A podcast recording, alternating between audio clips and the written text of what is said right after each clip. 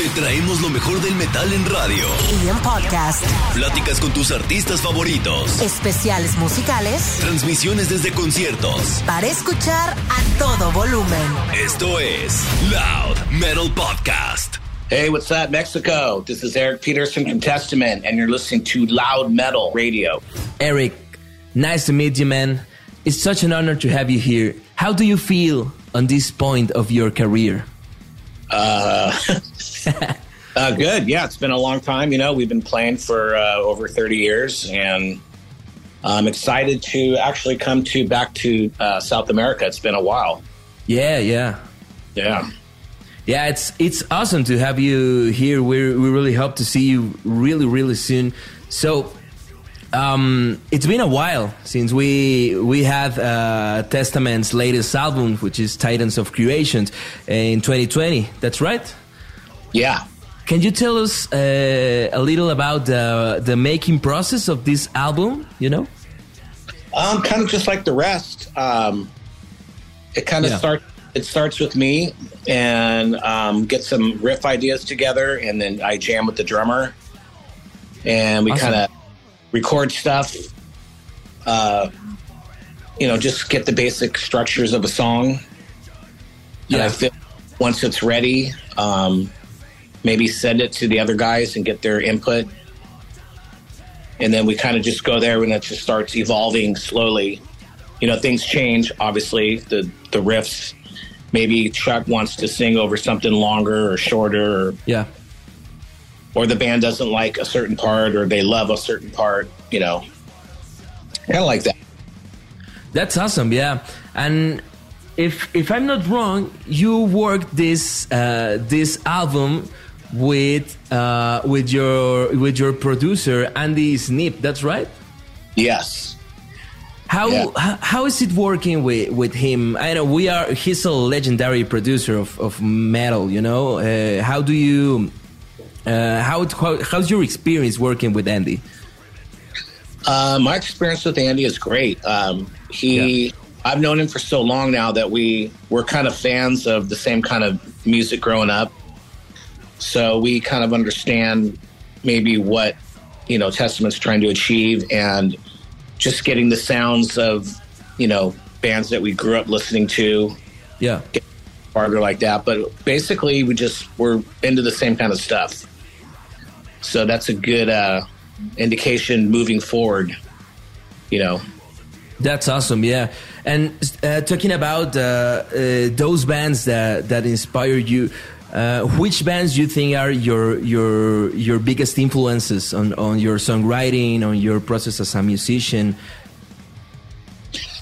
Um, well, I mean, as far as uh, inspiration for now, it's you know Testament's kind of molded into a certain sound, Yeah, and um, we try to stay within that perimeter. I mean, when you're in a band like like mine or any you know other bands that are you know been around for a while, Yeah. obviously formula that works. And you know, you, you try to experiment, but you don't want to go too far away because you know you don't want people to be like, "Oh my god!" I mean, it, you write for yourself, but you're also writing for your fans. I think. Um, but bands that made a mark on me when I was earlier, before I wrote music, were you know like um, Judas Priest, Unleashed in the East, for instance, that era. Um, Iron Maiden, you know, Killers, that era, the earlier stuff. Uh, Black Sabbath, you know, of course. Uh, Mercyful Fate is a huge one. The, you know, especially the first two. Well, the Melissa and Don't Break the Oath and stuff like that. Um, you know, Motorhead yeah, uh, and Lizzy. You know, a lot of you know late seventies, early eighties bands, I guess. yeah, yeah, yeah. That's awesome. So, um, you tell us that your fans are really important for you. That's right. So So yeah, that by them and you know support what we're doing. So Yeah, yeah, of course. So, how um, what do you what role do you think your fans play in your personal life? You know, as a musician, as as a creative, as a creator. You know. um, Well, in in Testaments, not in my personal life, but in Yeah. you know, music, um, they're the ones who, I guess, live and we enjoy the what we've created, and you can tell what moves people and what doesn't. And um, yeah, I mean, fans are a big part of the live show. You know, Yeah, So- of course. Yeah, I mean, I- yeah. self, but I also write for, you know, you. As long as I've been doing it, you you kind of see what the crowd, how they react to stuff. So that gives you an idea of what, you know. I could go on a tangent, and write Led Zeppelin songs, but that's not going to work for Testament. So Yeah, yeah, absolutely. So, mm, right now, speaking about that uh, live shows, can you tell us uh, about your experience uh, touring? Right, right now that that this new South America tour is coming, uh, Yeah. how do you feel about about that? uh, it's going to be great. It's going to be longer than you know our normal touring over there. Usually we're there for maybe a week or two. Yeah, This one's more closer to a month, uh, three weeks, I think, something like that. Yes, Uh, So I'm I'm not looking forward to uh, flying every day. you know, because lobby calls at you know four or five a.m. Excuse me. no worries. Yeah, just you know, getting in the, getting in the car, driving the airport, get to the airport, wait, stand in line. You know that the traveling gets old, but the, the as far as the playing and the, and the fans, I think it's worth it because the the fans down in South America are very passionate. Yeah. it's going to be, you know, I think we're really looking forward to, for that. That's going to be a lot of fun. Yeah, it's gonna be great. We're, we're really excited. Yeah. I wish we could get tour buses there, though, you know, and travel from country to country, but I guess it's not safe. Mm. You know, I don't think bands do that really. Maybe South American bands, they know what roads to take and what not, roads not to take. I don't know. Yeah, yeah. Maybe some roads mm, can be dangerous. Yeah. But we we hope the best for your safe traveling here in South America and Mexico. yeah. We're really excited to see you. Do you remember any particularly memorable moments you have on tour here in Mexico, South America? Um, the last time we were there, we did quite a few shows in Mexico. It was great. Uh, Mexico City was, you know, to me, that's one of my favorite places to play in the world. Awesome. yeah, the the crowds there are amazing. The, the city's great. Um, you know, it's the Mex- Mexico City's like New York City or something. It's just something to do anytime. yeah. And uh, I'm half Mexican, so I, you know, the I enjoy, you know, seeing the heritage and the, you know, a lot of the buildings and the food and stuff like that. So, yeah. Yeah, that's awesome. Is there anything you want to say to all your Mexican fans uh, that are really excited to see you? Yeah, we're very excited to come play again for you. It's been a while.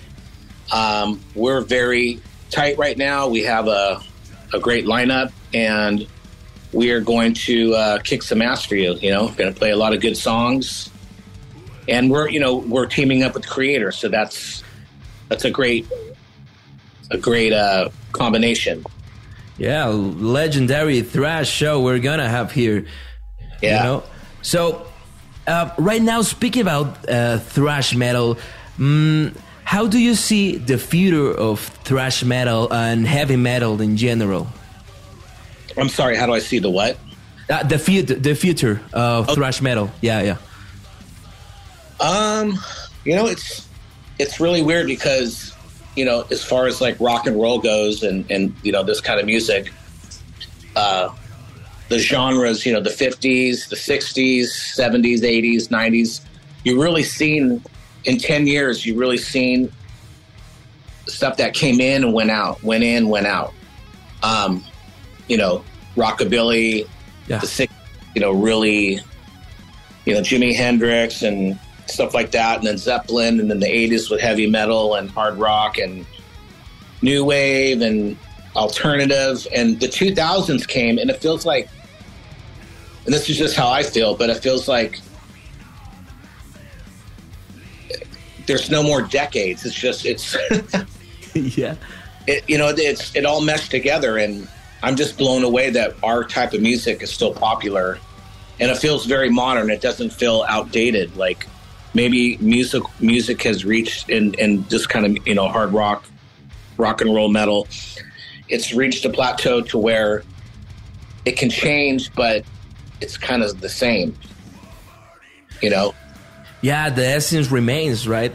yeah, the essence there, and it's a great thing. But I'm waiting for something to come along Yeah. you know, like the 50s and the 60s where it's just way different and everything's different. But maybe we've done it all. I don't know. I, I don't think so. But, you know, there's 12 notes in music. So That's right. And some people say all the music has already been written, so we, we don't know what to expect. That's right. the new thing will be AI bands. yeah, it's terrifying, isn't it? uh, I'm not into that at all. But yeah, I mean, it's got a, it's a human emotion thing. I don't, you know, I don't know. Yeah, yeah. Well, uh, fortunately, uh, we still see new stuff coming, new bands forming, um, and with you being, you know, a, a legend on, on this genre, what advice would you give uh, to aspiring musicians that are just starting with their bands, with new music? What would you say to them? Um, go for what you know. Um, practice a lot, definitely, and you know, form a bond and just stick together. It's it's important to to be a band. I think, um, and just you know, play as many shows as you can. Have a lot of fun with it. You know, parties, backyards, clubs, trying to get bigger gigs, stuff like that. You know, especially when you're younger, you just you really got to get out there. You know, you can't wait around. It's the time is now. Yeah, yeah. There's no better moment than now, don't you Yeah. think? Yes. So, how do you feel about the evolution of Testament through these years? You know, um, we haven't uh, heard uh, like new music since 2020. I don't know. Maybe uh, the pandemic has played a role in in this in this evolution. I don't know. Uh, what can you tell us about the evolution of Testament? Well, the whole pandemic kind of put everything on hold. Uh, there was like this suspended animation where it was just like, wow. Yeah. you know, at least till 22. So we didn't really start supporting uh, Titans of Creation till 22. So it, to us, there's just like these two years of just like nothing. I think you know a lot of the world kind of just stopped. Yeah. I mean, some things didn't, but you know, I don't know. I mean, there was like the first year I was thinking of working on something new, but I go, I just did something new, you know, and it's Yeah. everything sucks right now. But um, you know, right now we're working on new stuff, so I'm excited about that. Um, and we're still touring, so you know, there's that kind of yin and yang thing. But um, yeah, I mean, as far as you know, the the style and whatnot, I think it's going to stick to Titans of Creation, but maybe shorter songs we're kind of looking at and being a little bit more um, picky on what we put out. Even though I think everything we do put out is we're very picky and we make sure we like it. But um, I don't know. I think there'll be some surprises. That's awesome. Awesome to hear that, man. So, um, uh, well, uh, besides Testament, uh, we know that you have other projects, you know, like uh, Dragonlord that gave us some awesome material. Uh, Dominion was an amazing album. Um, i- uh, do you have any other project uh, going on at, at this time?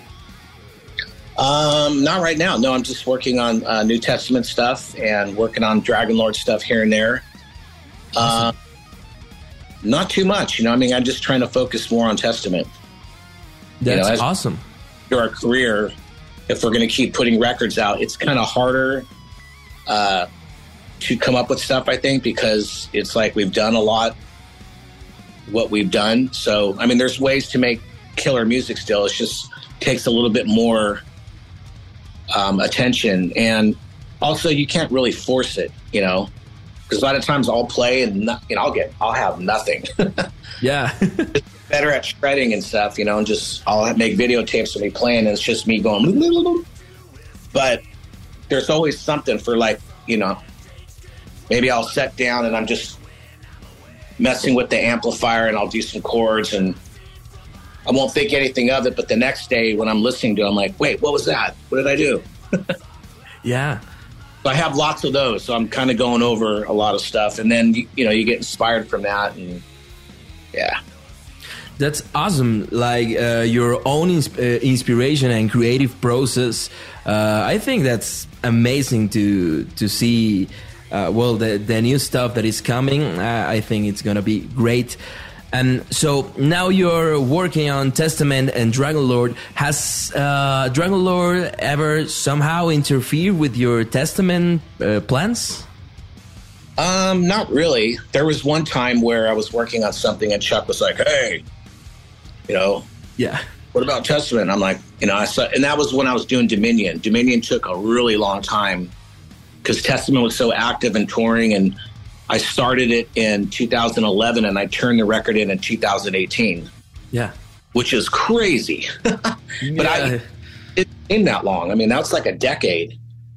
Um, and the last record was 2005. So, you know, that's a long time. That's right. And- awesome.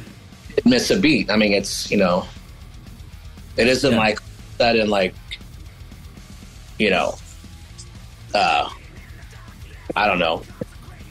yeah. And from the '50s came out in the '70s, and they don't sound like the '50s anymore. To me, Dragonlord still sounded kind of the same, maybe a little bit better. Yeah, yeah. I agree. That's amazing. So, uh, here's a, a really tricky question. You know, how do you stay motiv- motivated and inspired uh, after so many years in the in the in this industry? You know, you had a long time, a long career. How do you still stay motivated? Well, as you can tell, the records are taking longer to write, but we're also touring a lot more. Yeah, but that's a good question. Um, you know, you, you know, one year you might really be into something, and there's there's there's no better feeling than being into something that you know, music, other bands, or just being a fan of of metal, and you get that feeling. But in four years, you might not have that feeling. You know, you might have moved on to something else. yeah. But luckily, I'm still into metal, and uh, yeah, I mean that's I, that's a good question, but I think it's just a feeling, you know. Yeah. Yeah.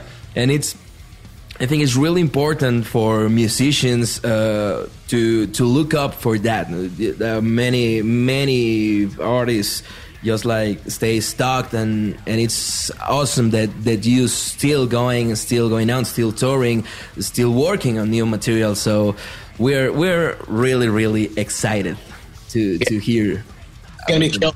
Promise the next one's gonna be awesome. I'm pretty excited about what we got so far. We're pretty sure that's gonna be awesome, awesome, man. So, uh, just like like um, we- we're we're coming to an end. So, Yeah. mm, yeah. Mm, what can what what can the fans expect from from the from Testament from now on? You know, How, what can we expect as a band, as as a project? Um, getting old. yeah, No, uh, you know we've always. I think we've always delivered. I think Testament has gotten better with age, maybe. yeah, Um, so you know we have to we have to keep in mind of what we did in the beginning, may- maybe coming first full circle on some of the ideas. Um, but yeah, just the qual. I guess what they can expect is quality, good Testament music. Awesome. Yeah, yeah. Oh, I can't wait for to, to hear that, man. To listen to that. Awesome, man. Thank you so much. It's been great uh, to talk with you, to meet you, and um, we're hoping to see you really soon here in Mexico City. All right. Awesome.